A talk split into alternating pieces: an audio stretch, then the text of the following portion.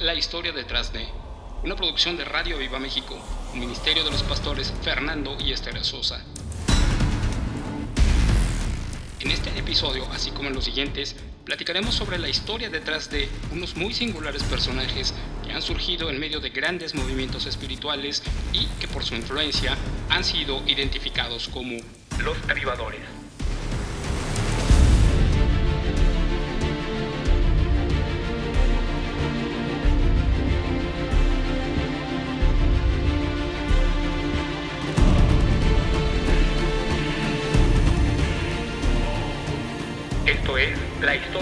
De los avivadores.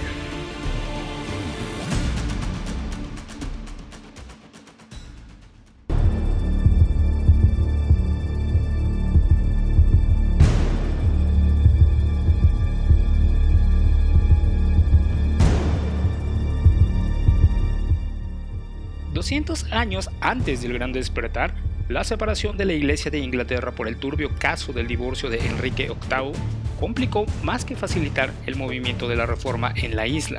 Lo colocó en un escenario sumamente complicado. El movimiento, identificado como el puritanismo, fue la reacción a la iglesia oficial establecida por el Estado.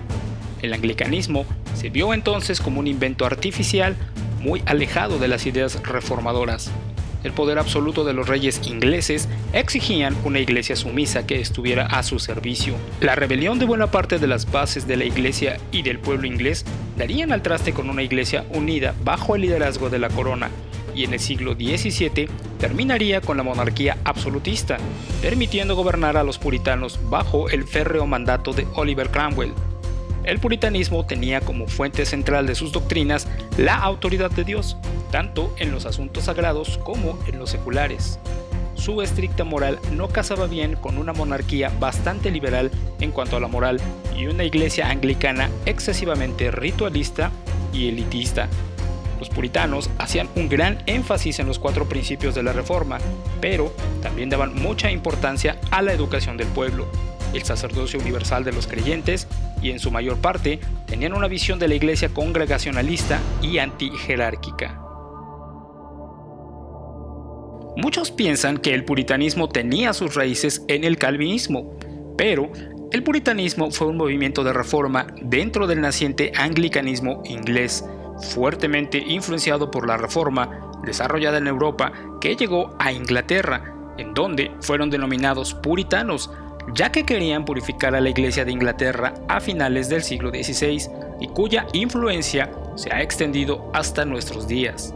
Ahora regresaremos un poco en la narración del último episodio, hasta la sexta década del siglo XV, para contextualizar el nacimiento de un movimiento que transformó completamente al mundo, la Reforma, la cual, sin duda, se inició desde los años de formación de sus principales protagonistas, quienes encontraron en la Biblia la palabra de Dios y a través de la revelación del Espíritu Santo un carácter suficientemente fuerte para romper con cerca de 1500 años de una hasta entonces incuestionable tradición.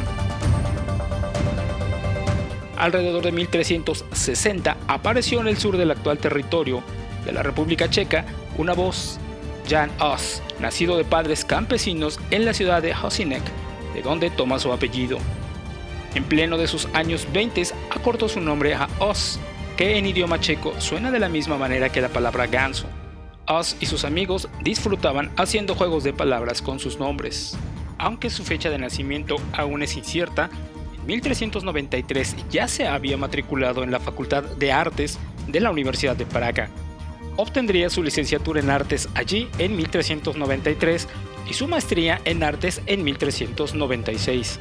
A partir de entonces, comenzaría a enseñar en la Facultad de Artes, Haas pasó gran parte de su tiempo sirviendo en la academia como decano de la Facultad de Filosofía en Praga, al vivir en una época de agitación social entre los habitantes alemanes y los ciudadanos checos, Haas se convirtió posteriormente en una figura clave para el nacionalismo checo. Para 1400 o 1401, Haas fue ordenado sacerdote, mientras continuaba enseñando en las artes. Alguna vez reconoció que se había preparado para el sacerdocio con el fin de escapar de la condición de pobreza en la que había nacido.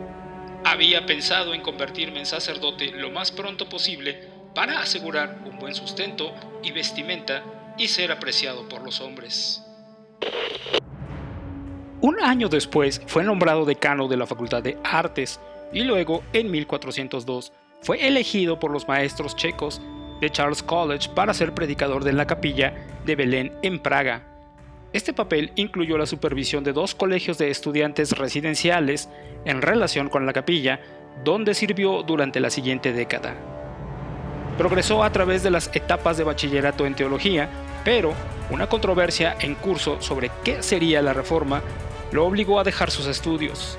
La capilla de Belén de Praga contaba con una asistencia semanal de aproximadamente 3.000 personas y era la iglesia más popular en una de las ciudades más grandes de Europa. En ese lugar se predicaban sermones en idioma checo y no en latín. Durante estos años, As sufrió un cambio, aunque pasó algún tiempo con lo que llamó una secta tonta, finalmente descubrió la Biblia. Cuando el Señor me dio conocimiento de las escrituras, escribió más tarde, descargué ese tipo de estupidez de mi mente tonta. Entonces, As se hizo conocido por sus sermones apasionados y ortodoxos en apoyo de una reforma de la Iglesia, aunque provocó controversias ocasionales al atacar las prácticas religiosas populares, como las peregrinaciones para ver anfitriones sangrantes en Alemania y la enseñanza de la Iglesia, como la prohibición contra los que no tenían licencia para predicar.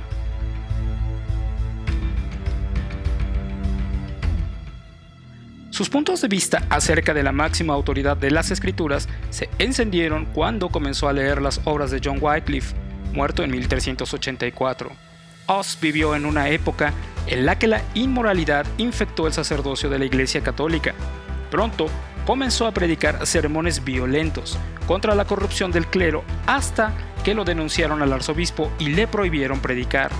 Sin embargo, lo que hizo atractiva la teología de Oz y al mismo tiempo generó oposición hacia ella fue su similitud con las enseñanzas de John Wycliffe. Los escritos filosóficos y teológicos de Wycliffe llegaron a Praga durante la década de 1390, cuando Oz era estudiante, e incluso había copiado algunos de los manuscritos de Wycliffe en 1398.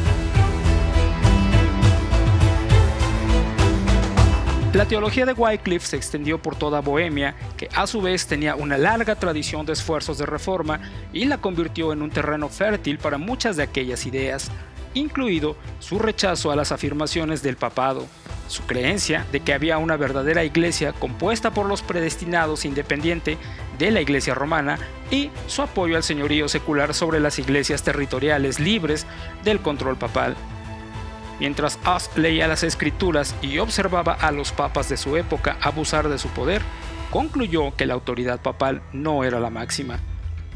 Necesitaba una base más sólida que la que se construyó a partir de la opinión de los hombres, sin importar qué tan considerados o eruditos fueran. Él construyó su vida y ministerio sobre la palabra de Dios. En 1403, 45 artículos fueron extraídos de los escritos de Wycliffe y condenados por la facultad alemana en la Universidad de Praga. Esto representó una división más amplia en la nación bohemia. Los bohemios checos, que habían estado en desacuerdo con los bohemios alemanes, representados por bávaros, sajones y polacos, ahora buscaban su independencia, mientras las enseñanzas de Wycliffe continuaban ganando terreno el arzobispo de Praga obligó a los maestros universitarios checos a condenar nuevamente los 45 artículos en 1408 y así suprimir su influencia entre los nacionalistas checos.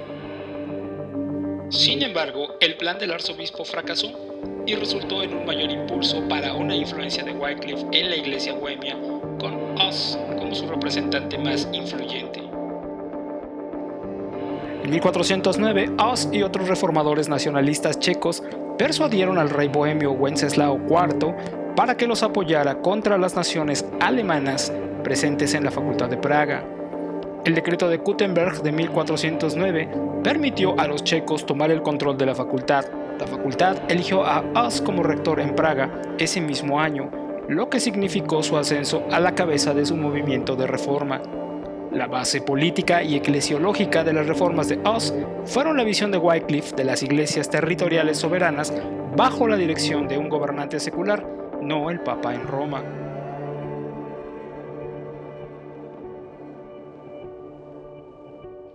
La situación se complicó por la política europea que vio como dos papas competían para gobernar toda la cristiandad. Se convocó un consejo de la iglesia en Pisa en 1409 para resolver el asunto. El consejo depuso a ambos papas y eligió a Alejandro V como el pontífice legítimo, aunque los otros papas, repudiando esta elección, continuaron gobernando sus facciones. Por su parte, la ruptura final entre el arzobispo Svinek y Oz se produjo cuando el concilio de Pisa depuso tanto al Papa Gregorio XII, cuya autoridad fue reconocida en Bohemia, como al antipapa Benedicto XIII, y en su lugar eligió a Alejandro V. Los papas depuestos, sin embargo, conservaron jurisdicción sobre porciones de Europa Occidental. Así, en lugar de dos, hubo tres papas. El arzobispo y el alto clero de Bohemia permanecieron fieles a Gregorio, mientras que Oz y el Partido Reformista reconocieron al nuevo Papa. Después de ser obligado por las medidas punitivas del rey a reconocer a Alejandro V como el Papa legítimo, el arzobispo, mediante un gran soborno, indujo a Alejandro a prohibir la predicación en capillas privadas, incluida la capilla de Belén.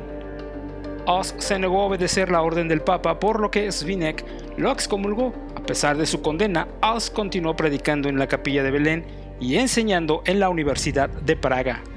Svinek fue finalmente obligado por el rey a prometerle a Oz su apoyo ante la curia romana, pero luego murió repentinamente en 1411 y el liderazgo de los enemigos de Oz pasó a la propia curia. En 1409, el arzobispo Svinek apeló al papa Alejandro V con respecto a la teología de Wycliffe y la invasión secular de la autoridad de la iglesia en Bohemia. Alejandro respondió con una bula papal que condenaba la teología de Wycliffe y la lista de los 45 artículos ya proscritos por la Facultad de Praga, e incluso prohibía la predicación de Jan Hus en la capilla de Belén. Un año después, el arzobispo quemó todas las obras de Wycliffe. Sin embargo, Hus continuó defendiendo a Wycliffe y predicando desde el púlpito de Belén, y pronto apeló al nuevo antipapa Juan XXIII con respecto a la bula papal de Alejandro. Resultado fue que Oz fue excomulgado por su arzobispo, comenzando así los procedimientos eclesiásticos en su contra que terminarían en el concilio de Constanza. Cuando el antipapa Juan XXIII autorizó la venta de indulgencias, esto es, el perdón de pecados mediante una suma de dinero, el cual era usado para recaudar fondos para su cruzada contra Gregorio XII, Oz se escandalizó y se radicalizó aún más. Papa estaba actuando en mero interés propio y Oz ya no podía justificar la autoridad moral del Papa. Se apoyó aún más en la Biblia, la cual proclamó la autoridad final para la Iglesia. Oz argumentó además que el pueblo checo estaba siendo explotado por las indulgencias del Papa, lo que fue un ataque no tan velado contra el rey de Bohemia, quien se ganaba una parte de los ingresos por la venta de las indulgencias. Después de su excomunión local, Oz fue derivado a Roma en agosto de 1410 por la enseñanza de las doctrinas de Wycliffe y su desobediencia a los superiores eclesiásticos. Se negó a ser juzgado en Roma y fue excomulgado por la corte romana en febrero de 1411. Mientras tanto, el apoyo popular para Oz en Bohemia siguió creciendo, obligando al arzobispo de Praga a huir. Los polemistas antipapales acudieron a su lado mientras continuaba apoyando la enseñanza de las reformas de Wycliffe. Sus oponentes se congregaron en Roma, incluidos los partidarios de su arzobispo exiliado, teólogos alemanes que fueron obligados a abandonar la facultad en Praga y checos que se opusieron a la teología de Wycliffe. Con eso, Oz perdió el apoyo de su rey. Su excomunión, que había sido abandonada tácitamente, revivió y se impuso una prohibición a la ciudad de Praga. Ningún ciudadano podía recibir la comunión o ser enterrado en los terrenos de la iglesia, mientras As continuara con su ministerio. Para preservar la ciudad, As se retiró al campo en octubre de 1412. Encontró refugio principalmente en el sur de Bohemia, en los castillos de sus amigos y durante dos años siguientes se dedicó a una fuerte actividad literaria componiendo varios escritos. Estos documentos se han convertido desde entonces en clásicos de la literatura checa y son igualmente importantes en la historia de la lengua, porque Oz desarrolló una ortografía nueva y más simple. La más importante de estas obras es su tratado popular Exposición de la Fe, de los Diez Mandamientos y del Padre Nuestro. Los escritos de Oz en checo y latín incluyen otros tratados religiosos, tratados y conferencias eruditas, colecciones de sus sermones y cartas personales. La más importante de sus obras se tituló La Iglesia, misma que envió a Praga para ser leída públicamente. En el documento argumentó que solo Cristo es la cabeza de la Iglesia que un papa por ignorancia y amor al dinero puede cometer muchos errores y que rebelarse contra un papa errante es obedecer a Cristo. La situación en Praga se volvió más inestable como resultado de la oposición de Oz a la predicación de las indulgencias papales, autorizada por Juan XXIII en 1412. Se produjeron entonces manifestaciones públicas y los partidarios de Oz declararon su oposición al Papa, a quien proclamaron anticristo. Como resultado, tres magistrados de Praga fueron ejecutados en julio de 1412. En 1413, el rey Wenceslao esperaba superar la controversia religiosa mediante el establecimiento de una comisión real para lograr la paz, pero esta se disolvió por las continuas diferencias teológicas y políticas. Con el cisma occidental que continuaba sin cesar, el rey Segismundo de Hungría, como el recién elegido rey de Alemania, vio la oportunidad de ganar prestigio como restaurador de la unidad de la Iglesia. Obligó a Juan XXIII a convocar el concilio de Constanza para encontrar una solución definitiva al cisma y poner fin a todas las herejías. Por lo tanto, Segismundo envió un emisario para invitar a As a asistir al concilio para explicar sus puntos de vista, una invitación que As naturalmente no estaba dispuesto a aceptar. Pero cuando Oz fue amenazado por el rey Wenceslao por haberle denunciado por no cumplir en el interdicto y después de que Segismundo le asegurara un salvoconducto para el viaje a Constanza y de regreso, sin importar cuál fuera la decisión, Oz finalmente consintió en asistir. En 1414 se reunió el concilio de Constanza para poner fin al cisma papal reciente. Así, como para abordar la necesidad de una reforma continua de la Iglesia y el problema de la herejía, como se le denominó, y que incluía tanto la enseñanza de Wycliffe como el apoyo de Jan Hus. El emperador del Sacro Imperio Romano, Segismundo, invitó a Hus para que presentara su doctrina, debido a que en la primavera de ese mismo 1414 se le prometió un salvoconducto y en la importancia del concilio, que prometió reformas significativas en la iglesia, As asistió. Sin embargo, cuando llegó en otoño de 1414, fue arrestado de inmediato y permaneció encarcelado durante meses. Los partidarios de Oz, incluido Wenceslao, finalmente pudieron convencer al Consejo de celebrar una audiencia pública para él en junio de 1415. Oz esperaba un debate teológico, pero simplemente se le acusó con una lista de 30 enseñanzas atribuidas a él. En lugar de una audiencia, Oz finalmente fue llevado ante las autoridades encadenado y se le pidió simplemente que se retractara de sus puntos de vista. Oz se negó a retractarse y, en una supuesta hostilidad, denunció al consejo. Cuando vio que no se le daría un foro para explicar sus ideas, y mucho menos una audiencia imparcial, finalmente dijo, Apelo a Jesucristo, el único juez que es todopoderoso y completamente justo. En sus manos entrego mi causa no sobre la base de testigos falsos y consejos errantes, sino sobre la verdad y la justicia.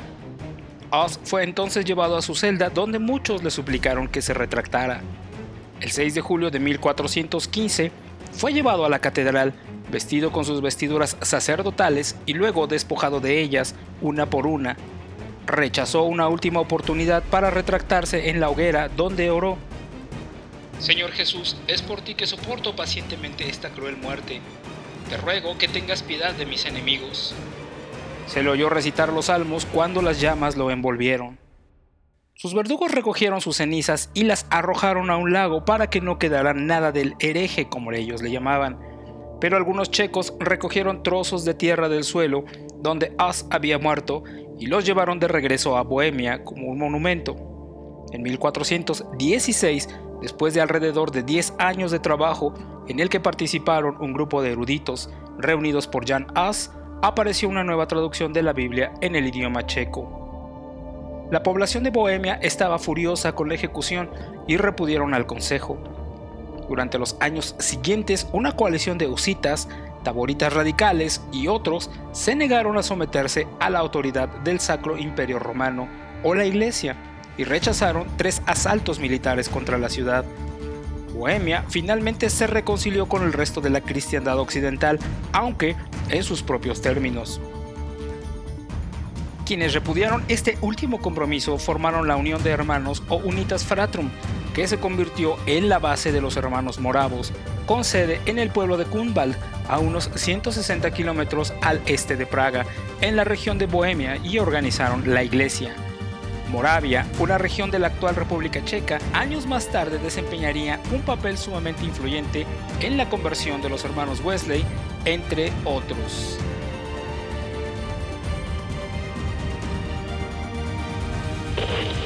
Ya hacia el final de la Baja Edad Media, una de las escenas más dramáticas de la reforma política y religiosa que presidió a la reforma del siglo XVI se debió a la predicación del monje dominicano Girolamo Savonarola, un notable predicador mendicante que combinó la política republicana, la profecía milenaria, el monacato observador, el aprendizaje humanista y la teología bíblica. Savonarola estuvo en desacuerdo con la curia romana y la poderosa familia Medici, lo que finalmente resultó en su condena y ejecución. Nacido el 21 de septiembre de 1452, hijo de Niccolo Savonarola, un destacado banquero, a su vez fue nieto de Michele Savonarola y Elena Bonacorsi, un destacado médico de los duques de Ferrara y un hombre de principios morales y religiosos rígidos. En sus primeros escritos de adolescente, Savonarola ya evidenciaba su carácter recio y franco, Incluso a esa edad, en una carta a su padre, afirmó que no podía sufrir la maldad ciega de los pueblos de Italia. Encontró insoportable el paganismo humanista que corrompía los modales, el arte, la poesía y la religión misma. Girolamo emprendió una carrera en medicina estudiando en la Facultad de Artes de Ferrara, pero el 24 de abril de 1475 abandonó la casa de su padre y sus estudios médicos, en los que se había embarcado después de graduarse en artes, para ingresar a la Orden Dominicana en Bolonia y comenzó el estudio de la teología. En 1479 se convirtió en maestro de novicios del convento de Santa María degli Angeli en Ferrara, antes de mudarse al convento de San Marcos en Florencia, donde fue lector y dio conferencias sobre las escrituras. En 1482, Savonarola fue enviado a Florencia para ocupar el cargo de profesor en el convento de San Marco, donde ganó una gran reputación por sus enseñanzas y ascetismo. Sin embargo, fue su predicación la que lo catapultó a la popularidad entre los ciudadanos de Florencia. Frecuentemente, desde la catedral en Florencia, Savonarola predicaba a sus oyentes en su propio idioma vernáculo, usando vívidas imágenes y un lenguaje particularmente sencillo, adornado por una gran elocuencia y pasión. La estancia de Savonarola en Florencia duró hasta 1487. Este primer periodo, sin embargo, lo estableció como un notable predicador y erudito bíblico. Atrajo mucha atención por sus sermones, ardiente como otros predicadores mendicantes populares de la época, como Bernardino de Siena. Savonarola entrelazó los énfasis profundamente bíblicos sobre Cristo, la gracia y la justificación mientras lanzaba fuertes críticas a las prácticas inmorales de los líderes políticos y eclesiásticos de la ciudad y de la Iglesia de Roma. Más allá de su erudición, Savonarola se ganó con sus sermones los corazones de los hombres por encima de todas las cosas y logró hacerlos arder con un gran amor por Dios, según dejó escrito uno de sus hermanos del convento. Savonarola predicó no solo en Florencia, sino que también sirvió como predicador cuaresmal en San Gimignano, donde comenzó a proclamar que la iglesia necesitaba ser purgada y reformada Savonarola pasó aproximadamente tres años fuera de Florencia e impartió clases en la Universidad de Bolonia. Fue Lorenzo de Medici quien tuvo la ocurrencia de que regresara a la ciudad. No es que Lorenzo guardara un buen recuerdo del monje en su anterior estancia, simplemente se limitó a seguir la recomendación del conde Pico de la Mirandola, un humanista de ideas algo heréticas alojado en la ciudad bajo la protección de la familia. Poco después de regresar, en 1490, se convertiría en el principal de San Marcos, en 1491.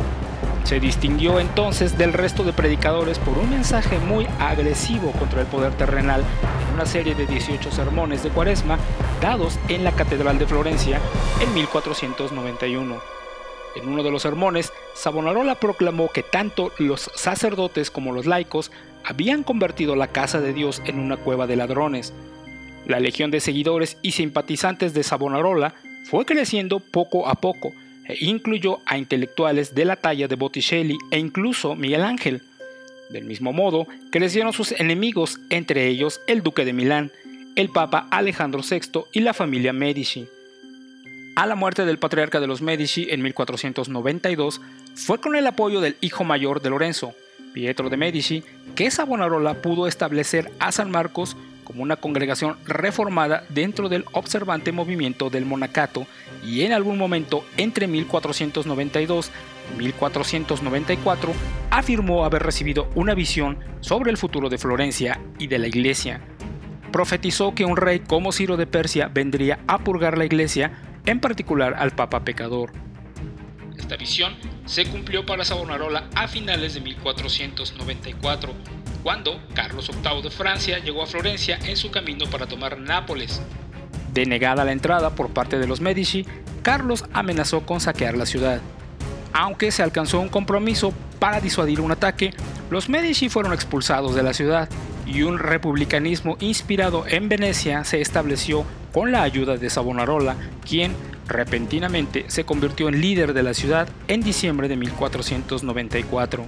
Savonarola vio al rey de Francia como el medio que Dios estaba usando para la reforma de la iglesia, comenzando con los florentinos. Esto ocasionó otro cambio significativo en su retórica pública. Llegó a adoptar un mileniarismo que vio a la iglesia avanzar hacia un estado de purificación, y esta purificación había comenzado en Florencia. Savonarola había sido acusado injustamente de interferir en la política. No era ambicioso ni intrigante, quería fundar su ciudad de Dios en Florencia, el corazón de Italia, como una república cristiana bien organizada que pudiera iniciar la reforma de Italia y de la Iglesia. Esta fue la motivación detrás de todas sus acciones. Los resultados que obtuvo fueron asombrosos. La espléndida pero corrupta capital renacentista, transformada milagrosamente, le pareció a un contemporáneo suyo un anticipo del paraíso. De 1494 a 1498, el papel de Savonarola en el nuevo gobierno también le dio licencia para imponer reformas morales en la ciudad. Durante ese tiempo comenzó a enfatizar fuertemente en el regreso de Cristo, como consecuencia llamó a Florencia a vivir como una nueva Jerusalén. Su reforma moral llevó a una reorganización política que fue recibida al principio con entusiasmo. Savonarola buscaba establecer su república cristiana en la ciudad. Lo que parecía el triunfo de Savonarola fue demasiado grande y demasiado repentino para no despertar celos y sospechas. En oposición a él, se formó un partido florentino llamado Arrabiati o los Enojados. Estos enemigos internos formaron una alianza con poderosas fuerzas extranjeras, las más importantes de las cuales eran el duque de Milán y el papa, que se habían unido a la Liga Santa contra el rey de Francia y vieron en Savonarola el principal obstáculo para que Florencia se uniera a ellos. Por otra parte, las reformas civiles establecidas en Florencia incluyeron regulaciones estrictas. En la cúspide de estos cambios, Savonarola organizó a los jóvenes de Florencia para modelar e incitar una reforma, promoviendo varias hogueras de vanidades, como protesta contra el carnaval anual de Mardi Gras. Estos jóvenes incitaban a los ciudadanos a destruir instrumentos de tentación como máscaras de carnaval, cartas de juego, vestidos caros, maquillaje, espejos, incluso instrumentos musicales y hasta obras de arte. La última de estas ocurrió en la Plaza de la Señoría, en el centro de Florencia, el 7 de febrero de 1497, meses antes de que el Papa Rodrigo Borgia, conocido como Alejandro VI, excomulgara a Savonarola. Algunas de las medidas de Savonarola eran impopulares y parte de la población de Florencia se oponían rutinariamente. En febrero de 1498, volvió a subir al púlpito de la Catedral de Florencia para demostrar, antes que nada, la invalidez de aquella excomunión y arremetió con mayor pasión contra la corte de Roma y el Papa. Como resultado, el Papa ordenó su arresto y ejecución. El Papa convocó a Savonarola a Roma para que respondiera por sus enseñanzas, pero Savonarola se negó. También rechazó la orden de Alejandro de dejar de predicar. Como resultado, la gente de Florencia amenazó con interdicción por albergarlo y apoyarlo. Tras la muerte del rey Carlos VIII el 7 de abril de 1498, el Papa Alejandro VI amenazó a todos los habitantes de Florencia con la pena de entredicho, que significaba prohibir los sacramentos para todos los ciudadanos e impedir que los muertos se enterrasen en cementerios bendecidos. De ahí que, a la entrada de tropas papales en Florencia el 8 de abril de ese mismo año, los declinantes seguidores de Savonarola hicieran poco para evitar su caída. Mientras la ciudad no oponía resistencia, Savonarola y los suyos acabaron siendo detenidos. Poco después, Savonarola, acusado de energía, rebelión y errores religiosos, fue conducido a la prisión de Florencia. Él y dos hermanos frailes fueron torturados e interrogados durante 42 días. Bajo presión, Savonarola confesó su falsa profecía y conspiración política. Posteriormente, se arrepintió de haber firmado la confesión que le presentaron sus torturadores y rogó a Dios para que tuviera misericordia de él por su flaqueza. El 23 de mayo de 1498, él y sus asociados fueron estrangulados y sus cuerpos quemados posteriormente. El legado de Savonarola superó con creces su corto tiempo en Florencia.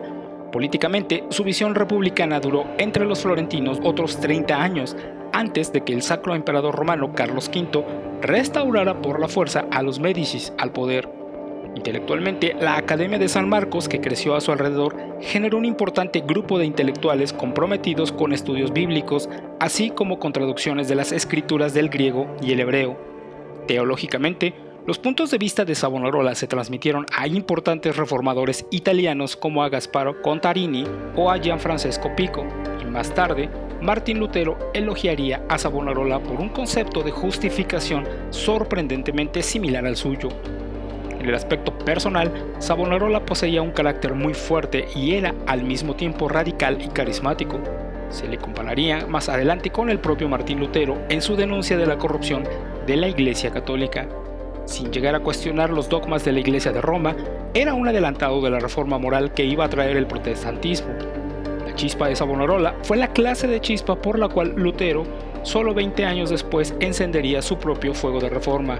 El mismo Lutero diría de él, aunque el anticristo ha condenado a Savonarola, Dios lo ha canonizado en nuestros corazones.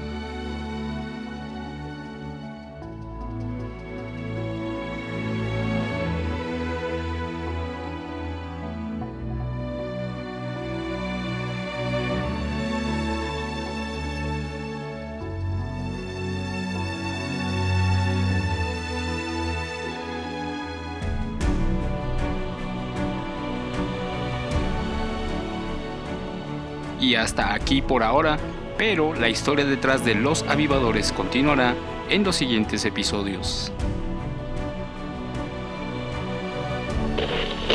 Agradecimientos para los pastores de Aviva México Fernando y Esther Sosa, Toño y Elisa Fonseca y Javier y Miriam Fonseca, a toda la comunidad de Aviva México, a todo el equipo que forma parte de Radio Aviva México y a Roberto y Gaby Ramírez, y a ti que te tomaste el tiempo para escuchar este podcast.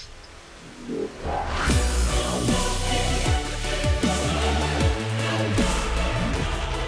Gracias por escuchar este programa. Si quieres estar en contacto con nosotros, puedes hacerlo a través de nuestras redes sociales. Estamos en Facebook como Radio Aviva México y también puedes suscribirte a nuestro canal de YouTube y activar la campanita para recibir notificaciones. Si así lo deseas, puedes comunicarte a través de WhatsApp al 55 67 86 89 14 o por correo electrónico a radioavivamexico.gmail.com. Esto fue una producción de Radio Viva México, redacción, voz y edición Ricardo García, postproducción y programación Roberto Ramírez Manso, diseño Luis Antonio Serrano Ibarra.